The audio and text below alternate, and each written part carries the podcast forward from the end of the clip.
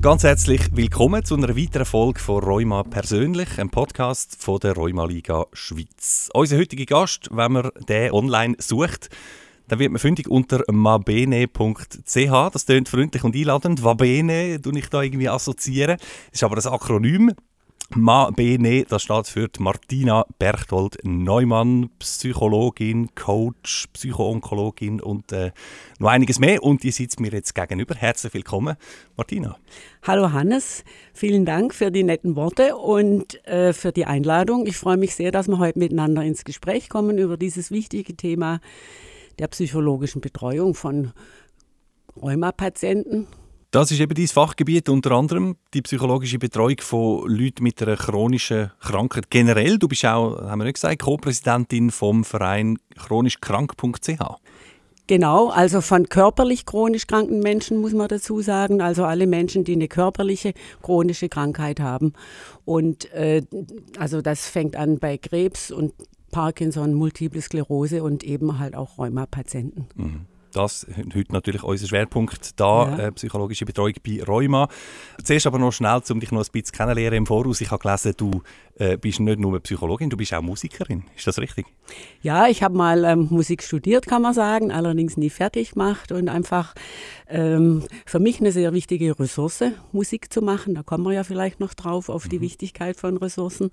Ich mache das heute im privaten Bereich und sozusagen mein Geld verdiene ich mit der Psychologie. Genau. Und über die wollen wir jetzt natürlich auch reden. Ich will vorschlagen, wir steigen gerade ein. Martina Berchtold Neumann, schön bist du heute da. Das ist Rheuma persönlich.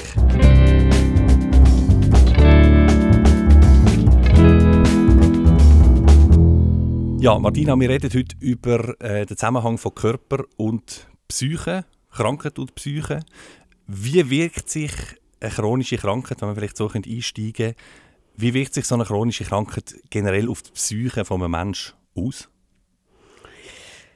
Ja, ähm, das ist relativ schwierig zu sagen im Allgemeinen.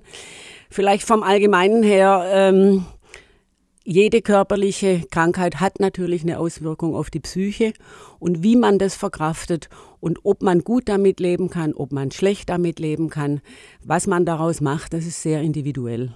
Und deshalb braucht es eigentlich oder ist es gut, man hat vielleicht auch gerade in der Anfangsphase, aber natürlich auch im weiteren Verlauf eine Fachperson, die an allen möglichen Ecken auch mal weiterhelfen kann, wenn es mal ein bisschen stockt und wenn man sich sehr unglücklich fühlt und nicht mehr weiß, wie es weitergeht. Mhm. Und du hast gesagt, das ist bei jeder Krankheit eigentlich so. Und wenn wir jetzt eben das Thema chronische Krankheit haben, etwas, wo man weiß, das geht nicht mehr einfach per se weg, dann ist das wahrscheinlich noch, noch doppelt belastend. Ja, also ich möchte da hab, äh, eigentlich so ein bisschen der Unterschied kann man vielleicht erklären von einer akuten Erkrankung. Also wenn ich akut erkrankt bin, das kennt jeder, so ein Schnupfen oder eine leichte Grippe, gehe ich ins Bett und äh, schon mich. Ich re regrediere, sagen wir. Also ich werde so vielleicht auch ein bisschen kindisch und lasse mir einen Tee bringen. Mhm. Die Krankheit ist das Hauptthema und ich lebe für die Erkrankung so lange, bis ich wieder gesund bin. Und dann ist das Thema abgehakt. Und der Unterschied zur chronischen Erkrankung liegt eben darin, dass ich bei einer chronischen Erkrankung weiß, dass sie nicht mehr weggeht. Also die ganzen Strategien, die ich bei einer akuten Erkrankung erfolgreich anwenden kann, funktionieren bei einer chronischen Erkrankung nicht, weil ich da lernen muss, mit der Krankheit zu leben. Also wird bei der chronischen Erkrankung die Gesundheit zum Hauptthema. Wie lebe ich mit der Erkrankung? Das ist eine ganz andere Fragestellung. Und das braucht eine ganz andere Strategie. Genau. Auf genau. die können wir natürlich nachher äh, zu sprechen. Ja. Vielleicht jetzt am Anfang noch, wir haben die Frage gestellt, was für Auswirkungen hat eine Erkrankung auf die Psyche. Wenn man es aber am Anfang gerade schon umkehrt, die Psyche hat die auch, äh, oder die Art und Weise, wie man irgendwie dann denkt und mental zu ist, hat das auch einen Einfluss auf Krankheit? Ist es, ist es wechselseitig?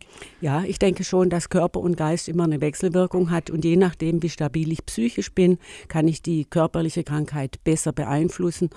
Und auch vielleicht umgekehrt, je schlimmer die körperliche Krankheit ist, umso mühsamer ist es natürlich auch für die Psyche. Aber insgesamt kann man vielleicht so was sagen und ich habe eigentlich ein Zitat mitgebracht. mitgebracht. Ich finde, das äh, trifft das eigentlich recht gut. Die Krankheit beeinträchtigt das Liebesleben, sie beeinträchtigt die Finanzen, den Freundeskreis, die Arbeit, sie beeinträchtigt die Qualität der ruhigen Zeit miteinander, wie entspannt man ist, alles. Es gibt nichts, was sie nicht beeinflusst. Und das ist ein Zitat von Corbin und Strauß 2010. Und ich denke, das zeigt eigentlich alle Felder auf, die wir beachten müssen bei einer chronischen Krankheit. Sowohl die eigene Psyche als auch das Umfeld, die Angehörigen, sogar natürlich der Beruf. Also alles spielt plötzlich eine ganz andere Rolle, wenn ich eine Diagnose einer chronischen Krankheit habe. Also sehr umfassend und unter Umständen sehr äh, schwierig und belastend. Mhm. Jetzt wollen wir doch mal schauen, du bist ja da, weil du eben für äh, die Schweiz auch so psychologische Beratungen eben ganz konkret anbietest. Jetzt an wer richtet sich das Angebot? Geht es darum, dass jemand, der neue Diagnosen bekommt, dann zu dir kommt? Oder unter Umständen auch jemand, der das schon, schon sehr lange mit dieser Rheumaerkrankung lebt? Oder Angehörige von denen? Wer, wer sprichst du an? Also im Prinzip ist dieses Angebot für alle.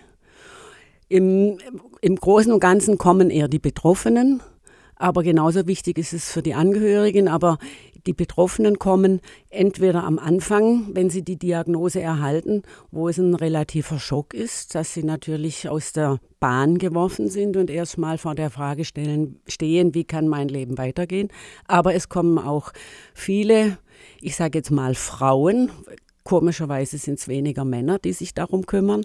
Also es kommen jetzt aktuell viele Frauen, die äh, auch schon länger Räume haben und einfach schauen wollen, ob sie gute Strategien haben, ob sie noch was verbessern können, ob sie ihre Lebensqualität noch verbessern können. Und da kommen wir dann miteinander ins Gespräch. Du hast jetzt gerade gesagt, es sind eher Frauen, die sich, wie hast formuliert, die sich darum kümmern. Ähm, ich würde nachfragen, sind es vielleicht nicht auch einfach mehr Frauen, die sich getrauen, die, den Schritt zu machen und, und zu dir oder zu jemandem zu kommen, haben Männer vielleicht so ein bisschen ab und zu den äh, Hemmschwelle? Ja, ich, wir wissen nicht genau, woran es liegt, aber es ist ja in dem ganzen Sozialwesen so, dass es im Prinzip eher so ein bisschen Frauenthema sind. Und vielleicht sind es Frauen ein bisschen besser gewohnt, auf sich zu hören, auf sich zu achten. Und Männer sind vielleicht doch noch ein bisschen im Rollenverständnis irgendwie stärker und meinen, sie könnten vielleicht auch sehr viel selber regeln. Vielleicht sind Frauen da einfach ein bisschen offener. Also an dieser Stelle wäre das gerade schon mal ein Aufruf auch an die Männer, sich vielleicht auch mal Zeit nehmen, sich ein bisschen besser um sich selber zu kümmern. Und jetzt, ob Mann oder Frau, stellen wir uns vor, jemand, nehmen wir mal das Beispiel, jemand hat neue Diagnosen bekommen, äh, RA oder was auch immer, ähm, und kommt zu dir und sagt, es belastet mich ungemein, ich weiß nicht mehr, wie, wie, wie geht es weiter. Was sind dann Ziele von dir? Es ist ja eine kostenlose Erstberatung, glaube ich sogar, dass wir das da mal noch sagen. Äh, gibt's, was ist dein Ziel in so einem Gespräch dann? Ja, also wenn du jetzt die Diagnose ansprichst, äh, vielleicht zum Wesen der Diagnose. Man denkt vielleicht, ähm, es ist nur schlimm, eine Diagnose zu bekommen, aber ganz oft erzählen mir die Patientinnen auch, dass die Diagnose erstmal ein Stück wie eine ähm, Beruhigung war. Wenn man jetzt Weil, weiß, was, was ist. Genau, also ja. man hat ja schon sehr lange die diffusen Störungen und rätselt ja. hin und her, was ist es oder und dann ist die Diagnose erstmal zu wissen, aha, das Ding hat einen Namen, ist zunächst mal eigentlich beruhigend, mhm. weil dann ist ja auch das Feld offen für alle möglichen Therapien. Das ist schon mal ganz wichtig zur Diagnose die vermittelt natürlich auch, ähm, dass es von jetzt ab das Leben sich ändert. Das ist dann die nächste Schwierigkeit, dass man sich tatsächlich jetzt dann ganz anders um sich selber kümmern muss. Mhm.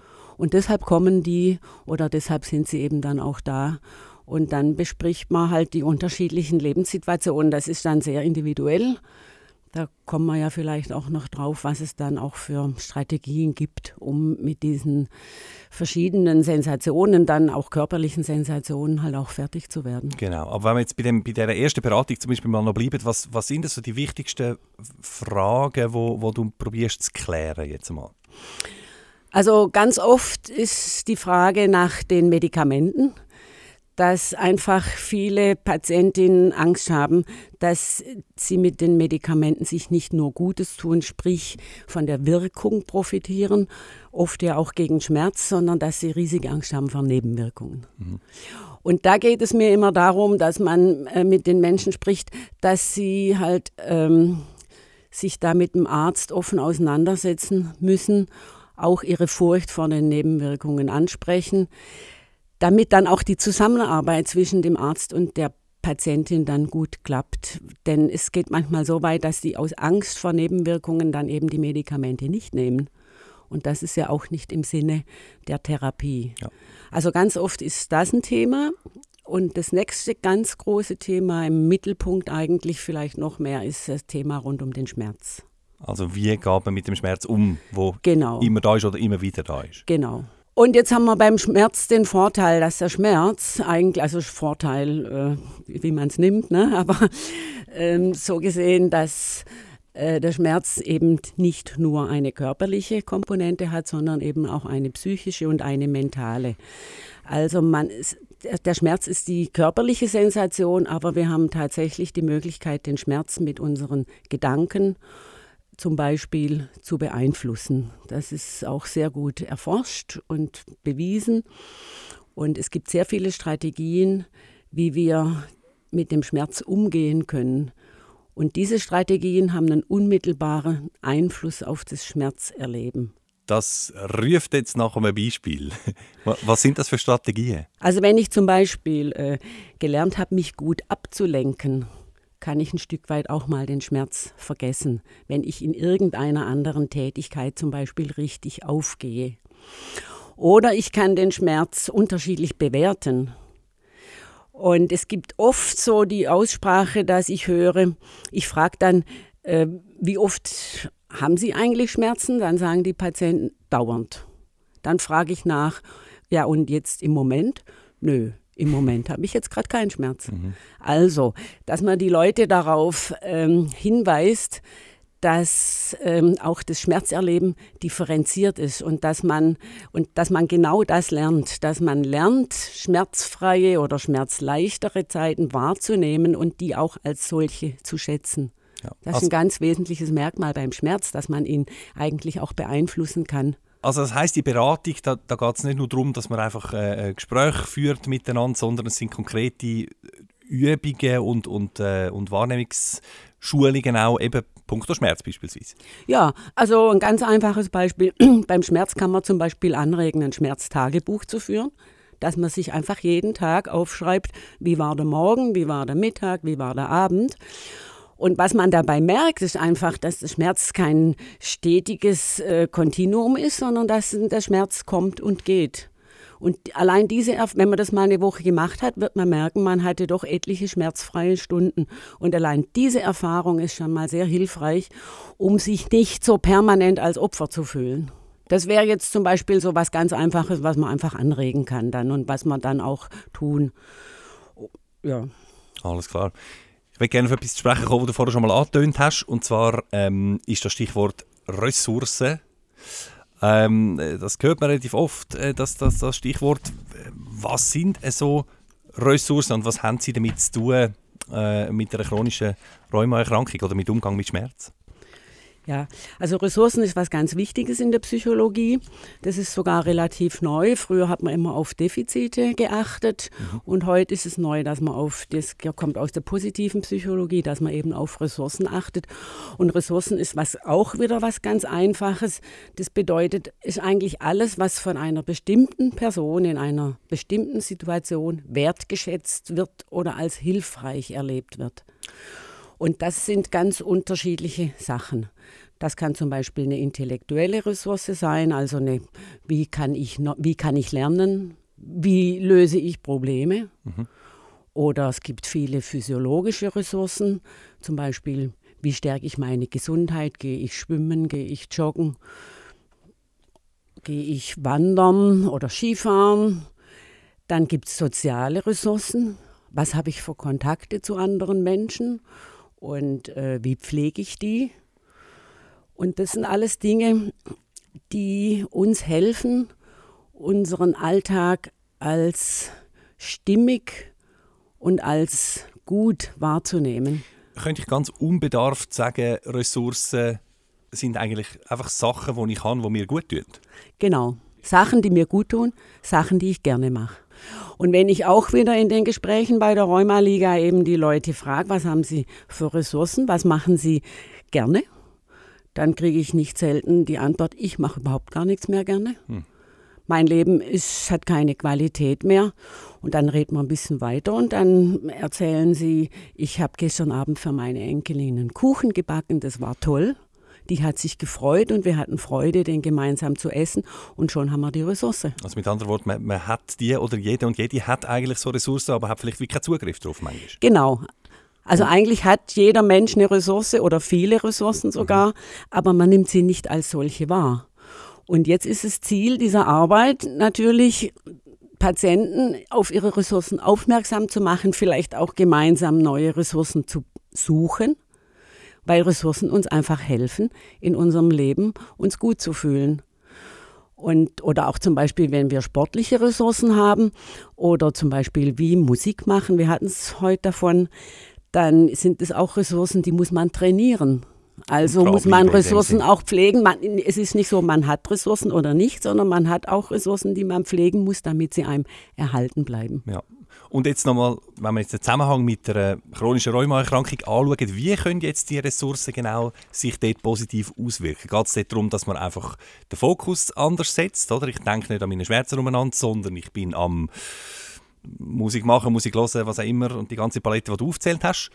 Oder gibt es noch andere Effekt von diesen Ressourcen? Ja, also das ist natürlich der wichtigste Effekt, dass ich merke, es gibt was anderes, was Positives in meinem Leben wie nur meine Krankheit. Mhm. Das ist letztendlich auch. Also ein anderer Fokus. Ein anderer Fokus. Das ist eigentlich das Wesentliche äh, und es hilft natürlich auch für Erfolgserlebnisse unter Umständen und für soziale Kontakte, vielleicht auch mit dem, was ich mit meinem Mann oder mit meiner Frau dann unternehmen kann, dass man einfach Dinge hat, im Grunde wieder auch die Ablenkung, die sehr wichtig ist, auch gerade was ich beim Schmerz sagte, dass man in den Flow kommt, in ein anderes Thema, das einen dann tatsächlich auch vielleicht für bestimmte Zeiten den Schmerz zum Beispiel vergessen lässt. Und im Fall von Ressourcen wahrscheinlich, wo im, im Bewegungsbereich äh, angesiedelt sind, dort hat es wahrscheinlich auch noch ganz handfeste äh, Sachen auch noch, oder? wo Bewegung einfach halt genau. gut ist. Also gerade Schmerzpatienten ist ja oft so, dass die dann Schmerzen haben und sagen, ich gehe heute zum Beispiel nicht ins Fitnessstudio, mir geht es nicht gut. Und alle erzählen, wenn sie sich dann doch aufgerafft haben und gegangen sind, war es hinterher besser. Mhm. Also insofern ist es auch fürs Schmerzmanagement auch eine ganz wichtige Sache. Jetzt bei diesen Ressourcen, da sind wir glaube schon ziemlich näher an einem anderen Begriff, der auch äh, wichtig ist und, und man viel davon liest und hört, das ist die Resilienz. Resilienz von der Expertin erklärt, was ist das? Ja, also Resilienz ist eigentlich das Produkt von Ressourcen, wenn man es mal so ein bisschen flapsig sagen will. Das beschreibt äh, die individuelle Kompetenz einer Person auf die ganzen Anforderungen auf stark belastende zwischenmenschliche oder eigene Krisen sich selbst schützend zu reagieren. Also das heißt, äh, es kommt aus dem Lateinischen und heißt, es ist die Widerstandskraft. Mhm. Also äh, vielleicht auch etwas populärer gesagt, bringt mich die Krise um oder stärkt sie mich? Könnte man sagen, das mentales Immunsystem? Ja, wenn man das so sagen wenn will. Das will, wir nicht. wenn dir das gefällt, dann können wir das so nennen. Aha, aha. Also gut, aber die Widerstandsfähigkeit, was hast du gesagt, haut mich etwas um oder nicht? Genau. Und äh, man wundert sich halt, also der Begriff kommt aus der Forschung und man wundert sich, dass manche Menschen halt an, an äh, schwerwiegenden Ereignissen eigentlich zerbrechen und andere sie meistern und vielleicht sogar gestärkt davon herausgehen. Und da fragt man sich halt, wie kommt das? Genau. Dass also manche Menschen was besser wegstecken wie andere. Aha, da wäre jetzt einfach die Frage, hat man das einfach oder man hat es nicht? Glück gehabt, Pech gehabt? Oder eben nicht? Kann man das auch äh, schulen, sozusagen? Ja, genau. Also ich meine, Glück gehabt, Pech gehabt hat man wahrscheinlich immer ein bisschen im Leben, je nachdem, wie man geboren wird, was man für frühkindliche Bindungen hat und so, mit was man ausgestattet wird, von. Hause aus, vielleicht auch mit, welchen, mit welchem Potenzial. Aber letztendlich äh, ist es nur die eine Seite unseres Schicksals. Die andere Seite des Schicksals haben wir selber in der Hand, nämlich was aus uns zu machen, aus unseren Talenten, äh, Dinge hinzuschauen und im Grunde ähm, und im Grunde lernen, mit, äh, mit negativen Erfahrungen so umzugehen, dass man vielleicht lösungsorientiert dran geht und sich vornimmt, sich nicht ähm, davon beeinträchtigt, zu stark beeinträchtigen mhm. zu lassen. Also ein, St ein Stück weit eine Kompetenz, die wir natürlich selber erlernen und trainieren können. Wie konkret? Also ich würde mal sagen, sehr viele Rheuma-Patienten, mit denen ich jetzt bisher gesprochen habe, haben eine sehr gute Resilienz. Inzwischen weil die auch damit zusammenhängt, dass die natürlich schon sehr viel Erfahrung haben mit Krisen. Ja. Also wenn wir viel Erfahrung haben mit Krisen, lernen wir ja auch, wie wir die nächste Krise vielleicht besser meistern, wie, wie die erste Krise mhm. in unserem Leben. Also der erste Liebeskummer ist vielleicht schlimmer wie das zehnte, keine Ahnung. Ja. Aber sowas ist eigentlich so eine, äh, eben gerade die Rheuma-Patienten haben oft eine erstaunliche Resilienz, weil sie sehr viel schon gelernt haben, wie sie mit Krisen und mit akuten Schüben und mit dem, was alles einfach in der Krankheit vorkommt, umgehen. Und bei jedem Mal lernen sie dazu, dass es trotzdem weitergeht und dass das Leben trotzdem auch wieder lebenswert wird. Und gleich, wenn, jemand das, wenn, du, oder wenn du findest, das könnte jemand noch mehr stärken, dass es noch etwas vertragen ähm, was sind da Übungen oder Denkanstöße, die du kannst bieten Ja, also eben Übungen zum Schmerz. Eine kleine Übung hatte ich angedeutet, aber da gibt es natürlich noch sehr viel mehr. Oder eben tatsächlich wirklich die Suche, also Ressourcentagebücher dann auch, um nochmal jetzt heute auf die Form des Tagebuchs, ist eine sehr einfache Variante, zurückzukommen, dass man auch da aufschreibt, wann mache ich was und was mache ich gerne. Oder es gibt einfache Übungen. Man überlegt sich zum Beispiel jeden Abend, was habe ich drei Dinge, die ich heute erlebt habe, die positiv waren. Und dann überlegen, warum waren die positiv und warum konnte ich die überhaupt erleben, so dass man einfach den Fokus wieder legt auf, äh, auf das, was gut ist im Leben. Also, der Fokus, der ist uns jetzt schon wiederholt begegnet. Das äh, scheint etwas ganz Zentrales zu sein. Ich hätte aber mal noch eine andere Frage. Martina, wir haben das vorhin nur angetönt, das Thema Hemmungen, so eine psychologische Beratung in Anspruch zu nehmen. Es könnte ja sein, dass jemand sagt, ja, jetzt habe ich da eine Rheumaerkrankung, das finde ich irgendwie gerade Problem genug. Ähm, und wenn ich jetzt auch noch zur Psychologin muss, dann bin ich irgendwie schon doppelt krank. Ja, also das ist jetzt noch ein ganz wichtiger Punkt, den du ansprichst. Äh, der Gang zum Psychologen oder die Beratung ähm, hat nichts mit der Psychologie zu tun, die man so gemeinhin kennt, dass man jetzt eine pathologische Angststörung oder eine pathologische Depression hat. Im, im Grunde sind die Menschen, die äh, eine körperliche Krankheit bekommen, psychisch relativ gesund, eigentlich in der Regel. Und die Leitaffekte, mit, die sich da einstellen, das ist Angst und Depression und das ist unterhalb der pathologischen Schwelle. Und es geht überhaupt nicht darum, auch noch eine Angststörung zu diagnostizieren oder eine Depression, sondern es, es gibt Ängste und es gibt Depressionen, aber in der Form, dass man sie eben, äh, dass sie ganz normal sind und dem, zu dem Krankheitsgeschehen dazugehören. Und das muss man begreifen, dass wenn ich jetzt Angst habe, auch zum Beispiel vor dem weiteren Verlauf mhm. oder dass ich auch depressiv oder vielleicht traurig bin über das, dass ich vielleicht nicht so leben kann, wie ich es mir gewünscht habe, dann ist es ein ganz normaler Vorgang. Und das ist mir wichtig zu betonen mit dem man dann lernen muss, umzugehen. Und es hat nichts damit zu tun, wie man sich vielleicht, wie man auch öfters hört, muss ich jetzt auch noch zum Psychologen, bin ich jetzt auch noch verrückt? Das eben nicht, sondern Angst und Depression sind ganz normale Erscheinungsformen bei Menschen, die tatsächlich so etwas durchmachen und mitmachen müssen. Und von daher ist es ganz wichtig, dass man das anspricht, auch die Angst vor der Zukunft, wie geht es weiter. Und das kann man im Gespräch sehr gut miteinander äh, dann anschauen und ein Stück weit auch wirklich entängstigen. Das ist also etwas, was man soll und darf in Anspruch nehmen, so eine psychologische Beratung. Ja. Ähm, jetzt, was wir noch nicht groß angesprochen haben, Martina, und wo ich aber noch schnell darauf zu sprechen komme, das ist die Rolle vom Umfeld, von den Angehörigen von einer Rheuma-erkrankten Person. Was spielt das Umfeld für eine Rolle? Ja, also natürlich eine sehr große. Denn äh, ich meine, das weiß jeder von seiner eigenen Erfahrung. Ein Partner oder eine Partnerin oder die Familie sind natürlich ganz wichtige Bezugspersonen. Und wenn ein Mitglied dieses äh, Teams, sage ich jetzt mal, krank wird, betrifft es notwendigerweise alle anderen. Mhm. Das sind so banale Sachen wie zum Beispiel äh, Aufteilung der Alltagsaufgaben. Wenn ich vorher sehr viel gemacht habe und habe jetzt plötzlich sehr schmerzhafte Schübe und dann vielleicht auch mal nichts machen kann, ja, das muss ja schlicht eine andere Person übernehmen. Also das sind solche, solche Sachen, die sehr wichtig sind, dass man sich damit offen auseinandersetzt und sagt, wer, wie machen wir es vielleicht neu, wer holt die Kinder vom Kindergarten ab, wenn ich nicht kann und sowas. Und jetzt von der, von der Partnerseite her, also vielleicht auch von der Liebesproblematik her, ist natürlich irgendwie die Angst des Partners, wie es dem Kranken dann geht, auch ein riesengroßes Thema. Und äh, das ist auch leicht nachvollziehbar, denn unsere größte Angst ist ja vielleicht die Angst vor Verlust. Und die, der Verlust oder auch der Verlust an Lebensqualität hängt ja immer wie eine Drohung im Raum. Und es gibt sehr viele Studien, die tatsächlich belegen, dass die Angehörigen gleich viel Angst haben wie die Patienten selber und zum Teil sogar noch mehr. Also es ist Angst um und das führt ja glaube ich nicht selten auch dazu, wenn wir es jetzt vom sozialen Umfeld haben, ähm, dass sich jemand, der eine chronische Krankheit hat, zurückzieht, oder? Ja. Rückzug, ist das etwas, was du, was du häufig siehst? Ja, das denke ich ist eine ganz häufige Sache, dass das vorkommt. Und zwar sowohl beim Patient selber als auch beim Angehörigen. Dass man ein Stück weit dann die Gesellschaft meidet, allein auch schon um manchen äh, blöden oder auch nicht blöden Fragen mhm. aus dem Weg zu gehen. Und auch kann man ein Stück weit weniger planen, weil es kann ja mal sein, ich mache was aus und an dem Tag geht es mir gerade nicht gut.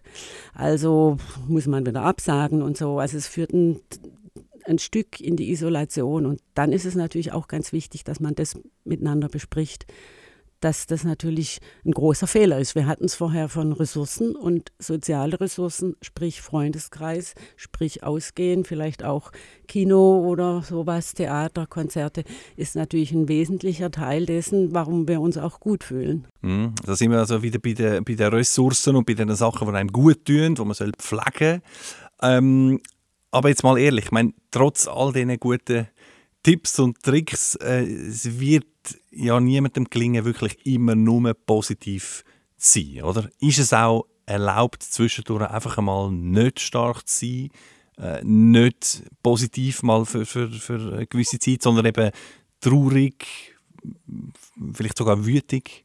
Jetzt bin ich froh, dass du die Frage noch stellst. Äh, ja, ganz viele, es geistert ja sogar die Idee durch die Welt, dass positives Denken hilft, eine Krankheit zu bewältigen oder vielleicht sogar den körperlichen äh, Verlauf beeinflusst. Ja. Und das ist natürlich dramatisch. Das ist ein Druck dann. Das, das heißt ja, du denkst halt wenig positiv. Genau. Das heißt, erstens mal, bist, äh, erstens mal schadest du dir selber, weil es dir schlecht geht oder weil du schlecht denkst. Und außerdem ist es natürlich äh, völlig überzogen, immer gute Laune zu haben, mhm. wenn es einem gerade schlecht geht. Also es ist viel wichtiger eigentlich auch die Wut wahrzunehmen oder die Aggression. Warum passiert es denn mir und warum gerade ich, warum heute und so. Also da ist ja auch sehr viel Wut bei einer Krankheit, sehr viel Aggression. Und das ist natürlich extrem wichtig, das auch zu leben und nicht zu unterdrücken. Und das ist ja eine Zumutung. Also es ist ja auch für gesunde Menschen eine Zumutung, immer positiv drauf zu sein. Das ist ja auch kein Mensch. Das ist einfach an der Realität vorbei. Und warum sollte es jetzt ausgerechnet ein chronischer Kranker? Also das ist ja schon eine Frechheit eigentlich fast. Ne? Absolut. Also das, das darf durchaus sein, sagst du. Und gleich ist es dann auch, du hast vorher, ich weiß nicht, ob es vor Verantwortung gefallen ist, aber, aber irgendwie ist man dann gleich für sich auch selber äh, verantwortlich, um auch wieder zu sagen, hey, wie geht es mir, eben das wahrzunehmen und auch wieder den Blick auf andere Sachen dann zu richten, vielleicht, wenn einmal eine Frustrationswut oder Trauerphase durch ist. Genau, eigentlich äh, ist es ratsam, sich gut zu kennen, alle Emotionen zuzulassen und weil alle Emotionen auch ein Hinweis darauf sind, was fehlt mir oder wo müsste ich vielleicht noch was arbeiten. Und äh, es ist ganz wichtig, sich selber zu beobachten und selber dann äh, versuchen, halt aus der Krise zu kommen. Und es ist im Prinzip eine lebenslängliche Aufgabe, nicht nur für Kranke, auch für Gesunde, einfach sich damit auseinanderzusetzen, was muss ich tun, um meine Lebensqualität zu erhalten oder zu steigern. Und das ist für chronisch kranke Menschen natürlich ein Stück weit äh, schwieriger, weil halt da die Krankheit tatsächlich auch ihr Tribut zollt. Mhm. Und entweder hat man dann da Werkzeug zur Hand oder man sagt eben vielleicht einmal so, jetzt hätte ich gerne ein paar Inputs von der Fachfrau, von dir. Die psychologische Beratung von der Rheumaliga, die ist also, damit wir es nochmal sagen, eine, eine niederschwellige Sache. Der erste Termin ist dazu auch noch gratis. Also wirklich etwas, wo man kann und, und soll nutzen. Ja und, alle, ja, und alle, die bisher da waren, haben es sehr geschätzt und es ist ein einfacher Weg. Wer nicht kommen will, wird angerufen oder wir machen ein Zoom-Meeting Oder eben, es gibt auch das persönliche Gespräch dann in der Geschäftsstelle der Rheumaliga Schweiz in Zürich, äh, so dass man also sich auch wählen kann, welche Form einem am liebsten ist. Super. Und finden tut man die ganzen Anmeldemodalitäten auf der Website von der Römer Liga, nehme ich an. Ja, so ist es. Martina, vielen herzlichen Dank für deinen Besuch hier heute bei uns und äh, für deine wertvolle Arbeit, die du leistest. Ja, Hannes, recht herzlichen Dank dir für das äh, schöne Gespräch und für die Einladung. Und äh, ich wünsche dir alles Gute und vielleicht passt es jetzt gerade zu sagen, bleib auf jeden Fall gesund, gell? Danke, du auch. Danke.